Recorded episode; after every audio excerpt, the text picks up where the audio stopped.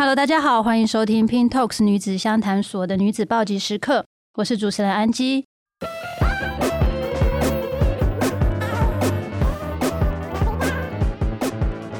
本集很荣幸可以邀请到的来宾是噗噗佩佩的创办人佩姬。Hello，大家好，Hello，安吉。Hello，哎，声音也太好听了，怎么跟刚刚聊天的时候的声音有点不太一样？对，我正经讲话的时候有另外一个 tone 调，嗯，很好听。而且我觉得你今天的气场真的很漂亮。而且我们想说今天来的时候天气都变好了，你有没有觉得？有，这两天天气超好的啊，我就觉得心情会很好。对啊，对啊，那你觉得啊，在穿衣服的时候，你比较喜欢四季里面哪一个季节？嗯、像我很喜欢秋天。哦，我个人是大部分人都喜欢秋天，就是很舒服。嗯、但我也蛮喜欢前阵子很冷的时候。哎，其实我觉得只要没有下雨，我都还蛮喜欢的。没有下雨的时候，对，我就是一个太阳系女子。就是早上拉开窗帘的时候，觉得那个太阳光照我身上，我就会觉得细胞就是开始苏醒。可是因为我觉得啊，冬天很冷的时候，你有没有去过日本玩，或是去什么地方玩？你会发现那个十天里面的照片都是同样的风格，就是你可能都是那一件大衣，或是那一件、哦、大衣就是要。你知道再多带个一两件，嗯，然后替换，或是你加外面加个背心，就是你知道，或是一些小配件，嗯、就换不同的风格。那我们其实很好奇，想说，那你什么时候发现自己这么着迷于时尚产业的呢？回过头来，我发现你默默的跳进去，嗯、默默的跳进去，这件事情是有可能是默默的吗？可能我自己小时候还蛮喜欢，就是布置家里的，嗯，就是布置我自己的房间，或者是我对于、嗯、我先启发我对每件事情好像是居家的美感，居家的美感，对，所以我很喜欢就是 deco 我自己的房间，然后再来可能发现自己很喜欢搭配衣服嘛，嗯，再长大一点之后就发现。哎，好像对于就是时尚这个东西开始有一些概念嘛，嗯、所以我可能就开始写。可是真正好像是因为我去日本留学，然后。我开始写我在日本交换学生的生活嘛，嗯、所以我写日本的时尚。最后后来我又去英国念了硕士，那我写有关于英国的时尚，好像是因为这样子慢慢的跳进去。日本的时尚跟英国的时尚，它是完全截然不同的两个世界，差很多。所以如果 follow 有蛮多读者从我在日本的时候就 follow 我了，嗯、那他们。那一段时间可能有点错乱，想说 你的风格突然大改变。对的，我以前是可能是很爱穿古著啊，嗯、然后就是层层叠叠那种很森林系的，然后等到到英国之后，突然又变得超级利落的。嗯，对，所以我好像是会随着待在那个国家，还是接触身边的东西，会去转变自己的人。我也是在英国念书的，嗯、我其实是很喜欢英国的时尚感，而且我特别喜欢英国的男人，就很喜欢看他们有个大旁分的发型。然后穿的瘦瘦高高的，然后你就会觉得他们怎么穿都很绅士。就是我觉得欧洲有一个很好的点是，他们会对于说等一下要去哪里，或者是说会为了那个场合、那个目的特别去改变自己的穿搭。然后他们这边也看不太到拖鞋，嗯，就是每一个 detail 都是非常 take care 的。我那时候会有感，就是因为在英国的草地上，看着他们一家人就只是坐在草地晒，因为英国人很爱在草地晒太阳，然后他们就光只是在那边草地上晒太阳。全家人都就是盛装打扮，对，我觉得那是一种生活态度，对，就是一种仪式感。所以我自己也是，嗯、你自己也是，我自己也是。那你现在这样子，就是回头看，你会不会忍受不了丑陋的东西？我们不要说丑陋，就是不符合你个人喜好质感的东西。你的家里面有没有什么东西是你这一刻都没有办法忍受它？讲到这个，可能就要爆料一下我的老公了。我们最喜欢听爆料了。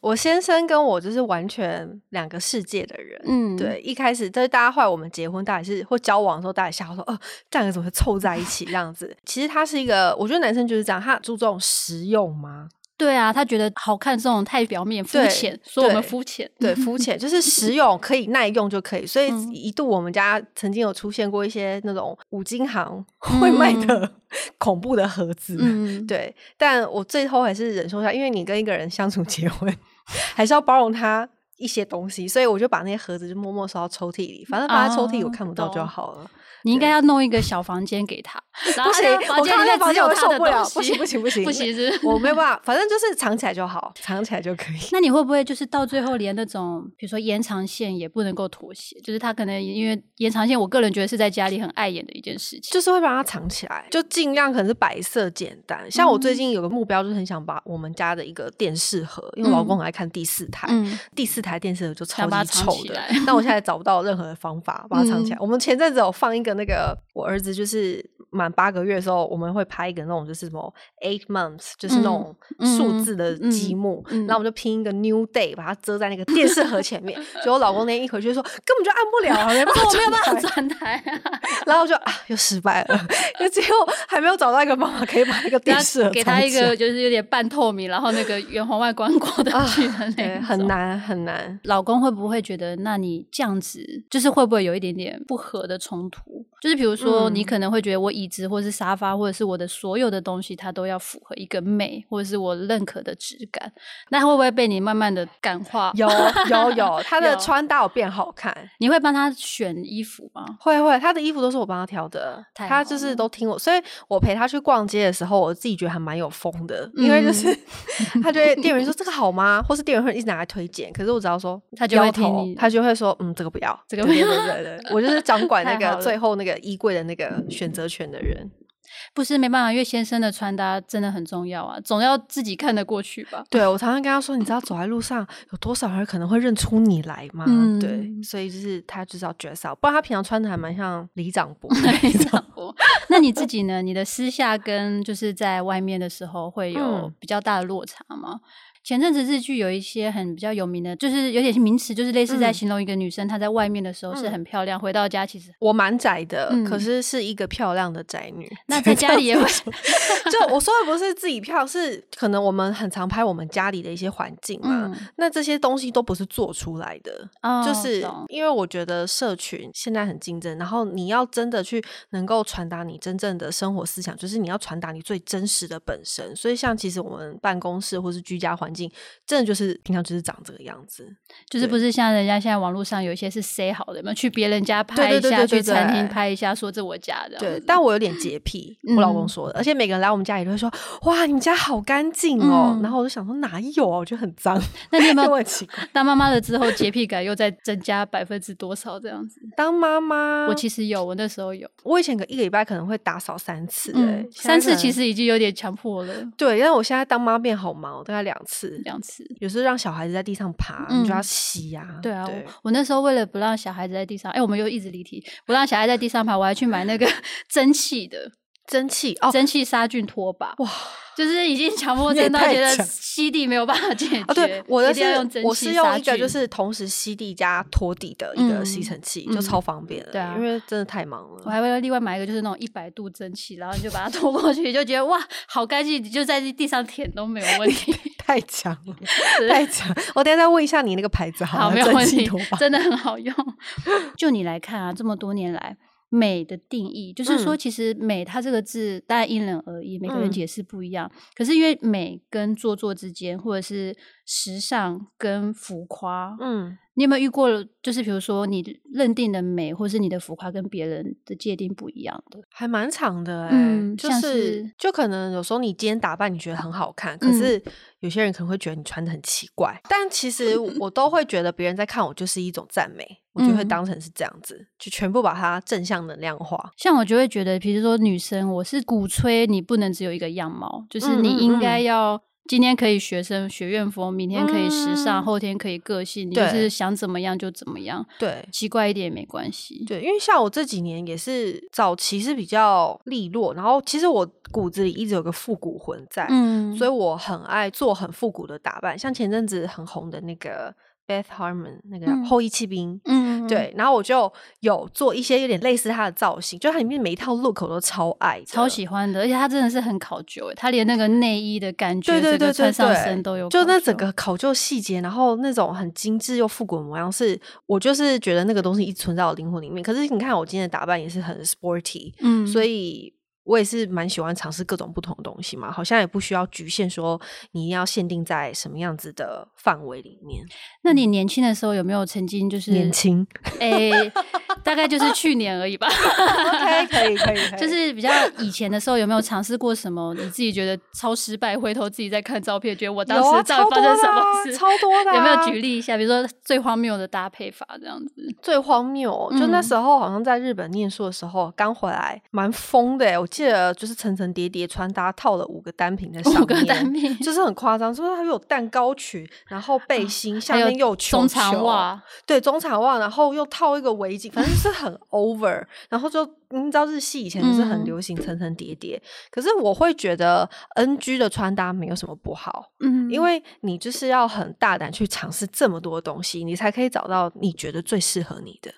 对，我觉得其实找到适合自己的这件事情，在时尚、嗯、也不是说时尚，就在个人风格或者是在你的品味拿捏上，其实是蛮重要的。你花了多少的时间，才真的确定说，哎、嗯，其实我从哪一刻，你突然有感受到说，好像我怎么穿，大家都不会觉得很奇怪，嗯、好像这个东西就融入我了。比如说，我今天硬要穿一个很时尚的小洋装，嗯、里面搭一件像睡裤的束口裤，好了，嗯嗯嗯，可是也没有人觉得很奇怪，他们觉得，哎，这仿佛好像穿在你身上都合。合理，我觉得这个好像是你对你自己认知跟自信的问题，所以其实表现度的问题。对，哦、就是你在意别人那么多的话，可能就没有办法对自己的穿搭打扮很有自信吗？现在在这个时代，大家去访问年轻人都会说，你最想做什么？大家不是想做 YouTuber，就是想做 KOL。嗯嗯嗯、那你怎么样发现自己说我今天？做这样子的工作，或是我做我喜欢的事情，嗯、然后有一天它会变成可以养活自己，甚至是可以成立一个品牌，然后成立一家公司的呢？我讲我的故事好了。我知道蛮多很成功的人，大部分人都是无心插柳 柳成荫，就是变成这样。嗯、那以像 YouTuber KOL 现在来讲，我算是起得很早。当然，现在更竞争，就是有那么多不同多元的平台，而且其实呈现的方式也跟我们十年前 相信就是的感觉是其实是差蛮多的。我其实在我念书的时候，嗯、然后我就一直开始在做这件事情，我就一直在经营我自己，直到我当了上班族，就是我回台湾当上班族三年，就这段期间，我都一直持续在做这件事情。然后后来我创业的第一份创业的公司的做事业也跟这无关，所以其实应该要怎么讲？就我很珍惜自己的羽毛，因为一旦你把 YouTuber 或 KOL 当成正职的时候，其实你有点难去挑选你想要做的工作性质，你也很难去。真正定位出你想要传达的风格，因为你需要赚钱嘛，所以你可能没有办法挑太多好的工作，或者你可能有时候为了赚钱，难免会为了赚钱走偏了自己的跟理想一开始的。对对对对，或是你可能传达给人家的东西会不太，因为可能花很多时间在做要赚钱的东西，可是你没办法做太多不用赚钱，但是可是可以真心的去传达出你想要的品牌理念，或是你自己个人的风格。那在这中间，你有没有遇过什么样的选择，或是曾经发生过什么有点类似痛苦，但是你最终得是还是得做。抉择的状况吗？有，就是其实我们昨天才上了一篇，在讲我关于我创业，嗯、就是为什么我第一次创业失败之后，现在又就是又重新创第二次。业就是我做我自己这件事情，嗯、然后我第一次创业做做的是叫一个品牌叫 The Gallery，然后它专门是做呃我们做生活选物，然后还有就是一些服饰类的一个算选品嘛，然后当时我就是去日本带货，嗯、但我觉得那时候有一个很大部分原因是因为我交了一个日本的男朋友，哦、对对对，所以。就有点想说，哎、欸，事业跟爱情希望都可以兼顾，就是你可以人待在那边，然后又带货，然后同时又服务台湾这边的，对对对，类似这样，没有，就是两边有粉丝吗？有有有，嗯、就是我这段时间一直在做这件事情，所以那时候想说，哎、欸，那自己有一些人气，然后是不是也可以就是创业卖卖东西？可好像感觉也没有想象中那么的难。可是等到我第一次创业之后，才发现啊，真的就是非常非常的困难。困难的点呢，是比如说，嗯。因为你的营业额可能很难再冲高，嗯、或者是说因为太忙了，嗯嗯、就是那个是心理上的负担或压力嘛。就是那时候因为第一次当老板吧，而且还很年轻，所以你会发现当老板跟员工最大的差别就是当老板就是三百六十度的思维。对。然后一开始你开始创业的时候，真的是什么都要做，就是砍掉重叠。没有错，你没有什么会计部门、财务部门、总务部门，就是大大小小的事情，从进货。Key 商品代号、定价、嗯、没有错，行销修照片，我都要吐了，讲完我都要吐了。对，就是所有的东西都是你要自己做的，所以你会发现你很难分身乏术嘛。那我觉得人带人也是蛮难的一件事情，所以我刚刚回到。我们有点离题，是我觉得最 痛苦的时候，就是我决定放弃掉这个事业的时候，大概耗了我三年的时间，三三年多，嗯，差不多。那就是员工集体 离职的时候，我觉得蛮难过的。他们集体离职，对对对，因为我会想说，那我是不是做得很不好，我很怀疑，我怀疑我自己的人格，然后也怀疑我当老板这件事情这样子。那个时候你的员工都在台湾，对不对？对对对。那他们集体离职是，就是也都没有跟你说，就突然之间就是我们明天就不来上班了，就传个 line 这样子，好没礼貌。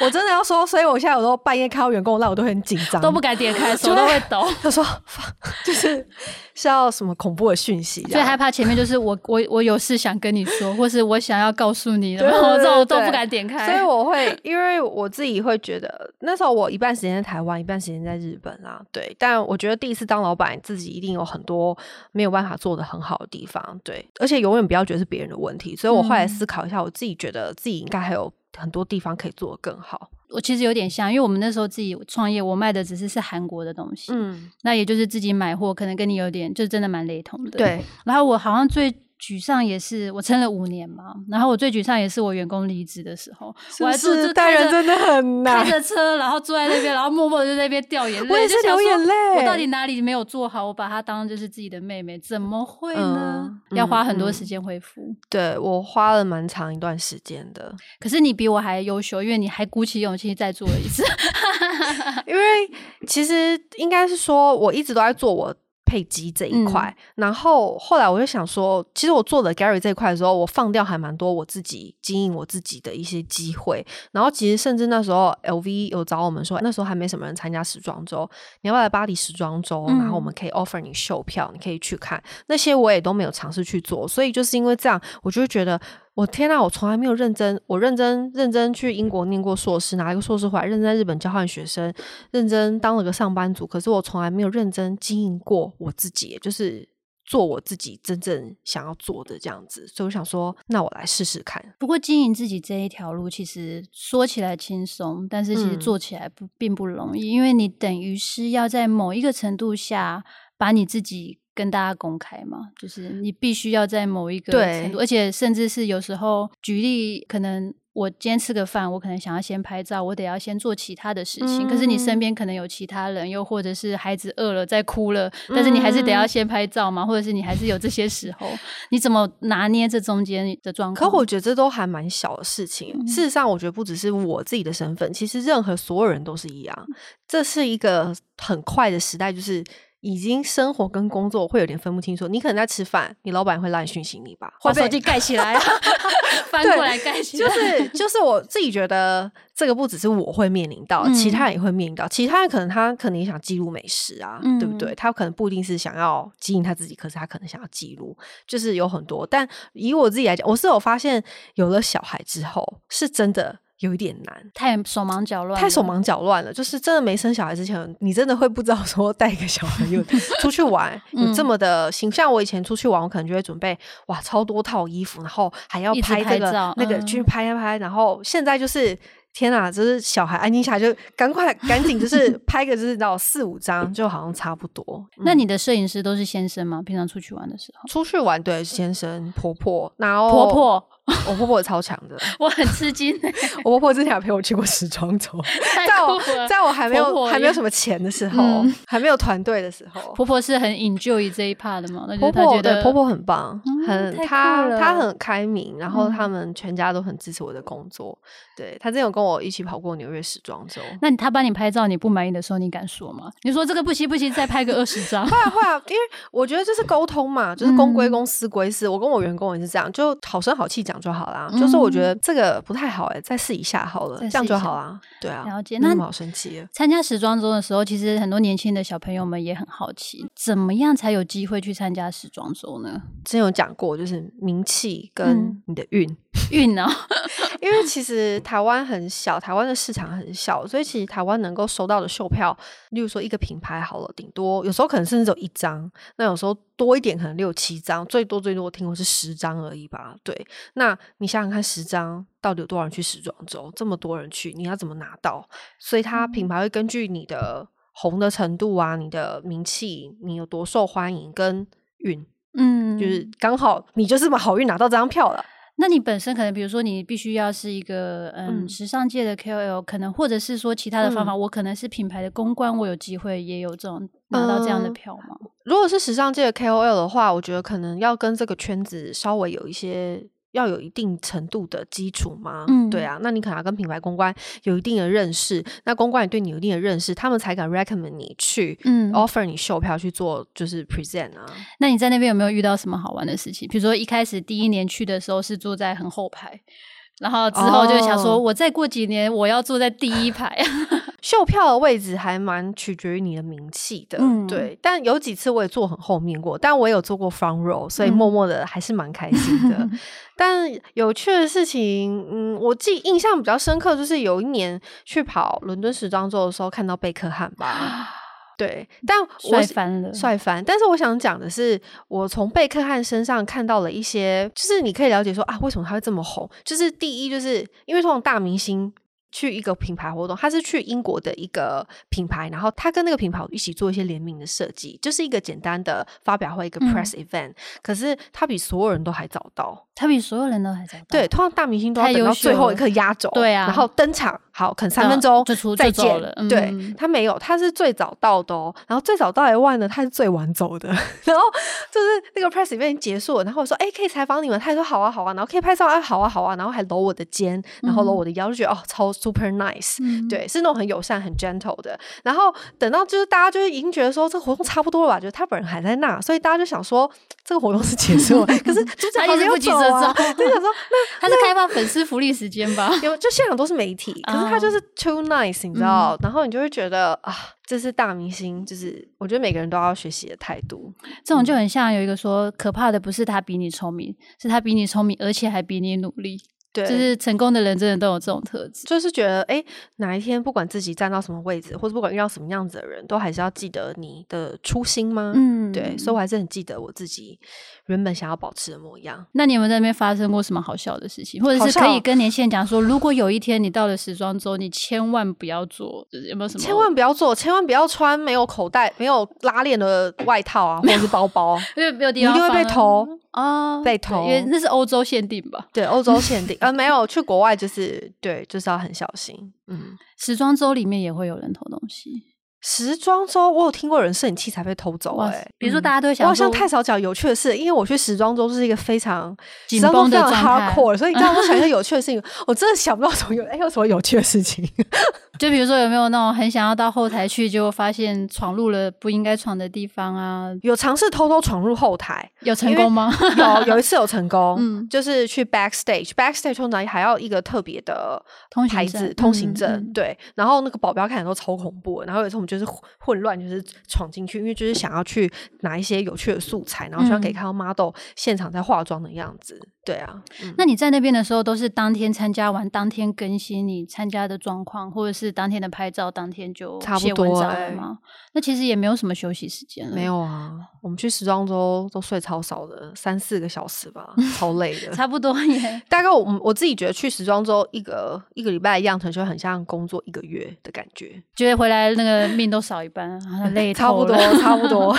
而且因为又有时差，你等于是来不及调，你一落地就开始忙。哦，对，落地就立刻，嗯，落地前就开始了，落地前就要开始，你知道啊，skin care，然后涂化妆水，然后在飞机上就很忙，就要开始很忙，然后下机就要开始容光焕发，然后你也没有时间，所以你就要开始参加各式各样的活动。我记得那时候我们有一次下机，马上就冲去看卡地亚的一个就是新的纽约的新店发表会吧。那你会不会常常在看秀的时候，因为这样子冲动购物过？因为我在想，应该蛮多年轻的女生，她刚开始接触时尚这一块是精品的时候，她很喜欢，她很向往，他也很容易被生活。嗯，那你自己有经历过这种经验吗？嗯、比如说看着看着，然后忍不住一下子回去看到卡费，手都抖了。没有哎、欸，没有，真的假的？就是大家好像对于我会有一种，我就是。拥有各种精品，可是我没有，我连我也没有爱马仕。嗯，这样讲起来很糗，可是我也没有，也没有，我也没有特别 渴望说一定要有，但不代表说我不想要有。但是我只是觉得，应该说我是个蛮理性的人嘛，嗯，对，所以我会希望说，哎，等到我想买这个东西，是我真的觉得很适合我或我想要，所以我不太会跟风。嗯，就例如说，现在哪个包很红，我就一定非买不可，或是大家会觉得人生必定要有爱马仕，那我是不是我现在也有能力可以去买爱马仕？可是我没有选择去买，是因为我可能想要做其他更重要的事情。那你通常在选精品、购买精品的时候，有没有什么小 tip 可以跟我们的年轻读者朋友们分享呢？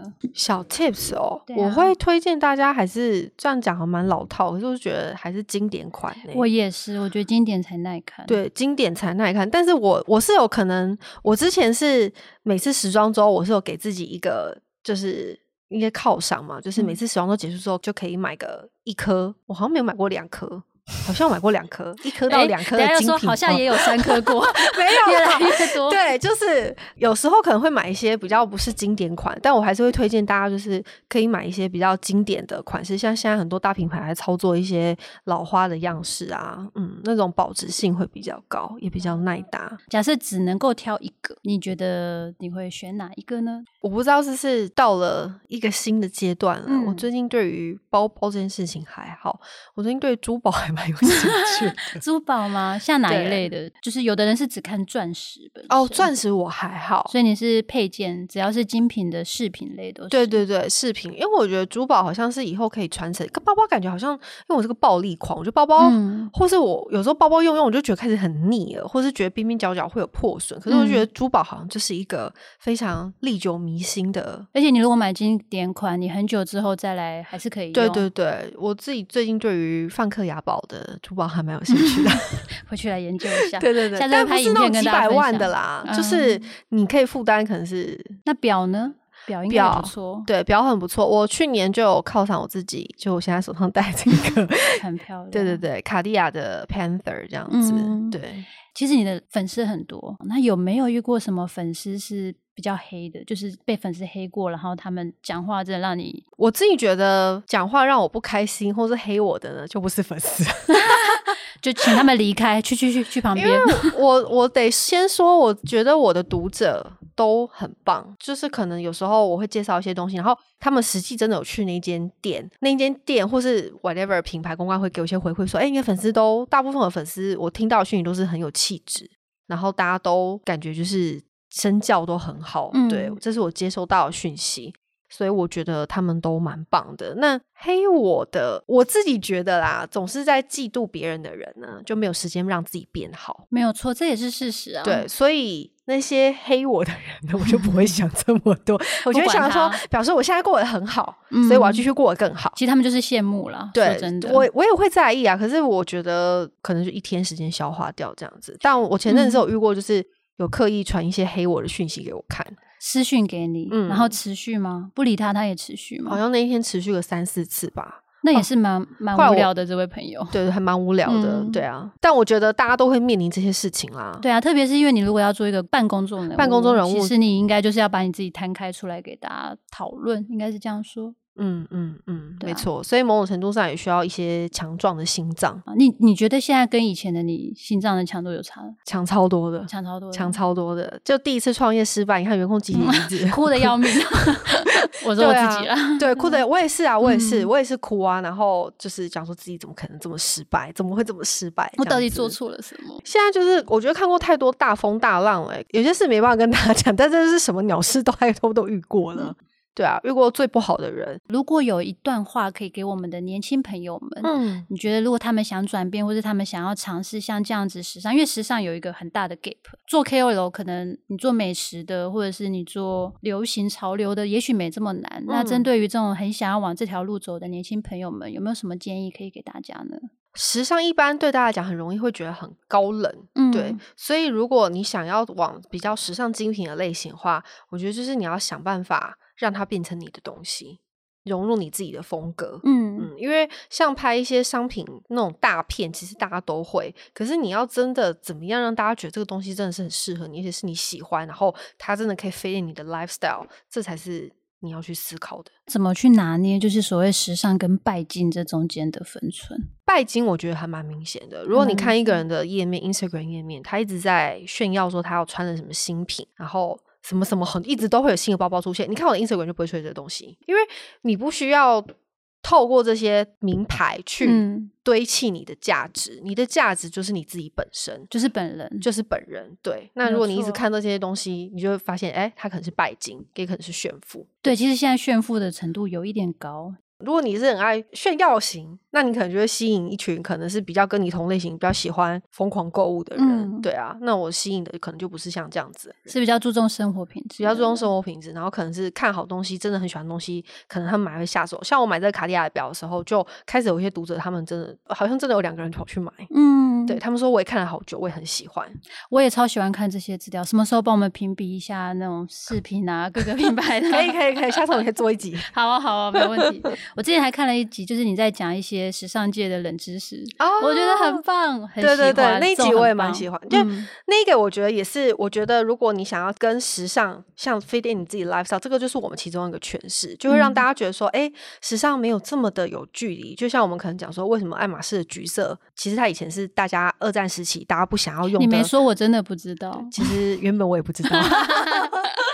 我觉得那集知识含量真的很高，对对对，我们就想要多朝这个方向走。嗯、那今年刚开始嘛，那二零二一年新的一年，你们这边有新的规划吗？哦，有新的规划。其实上次一月的时候，我有跟大家讲，就是其实我最近买了房子，嗯，对，然后它会是我们以后的工作室跟办公室这样子。工作室跟办公室，对，对，对，那他跟住家是分开，住家分开。哦、对，我一直以来住办都是分开来的。我们现在新的计划就是，因为我们现在在用新的我们的工作室的装潢这样子，那它有一部分会是办公，有一部分比较像是摄影棚。我现在有一些部分想要朝着幕后走，就我觉得不一定要这么的目前，可能我们可以跟不同的品牌合作，因为像我们团队里面也有设计的人才，嗯、所以。我们之前也有跟一些不同品牌联名，所以我们也可以帮品牌做一些形象规划，或者设计 logo，甚至做网站的设计。其实这一块我们都还蛮想尝试的。那今年也会推出更多我们自己原创的商品。原创的商品，嗯，嗯，好想知道是哪一类，可以透露了吗？比较接近生活类商品吗？生活小物，对对对，生活小物，好哦、但服饰也是会有 联名也不错啊，联名也不错，因为就是如果你自己生产，就可以自己掌控所有的生产线。大家也关注一下佩奇今年的新的发展，那也记得别忘了追踪哦。谢谢，谢谢大家，拜拜，拜拜。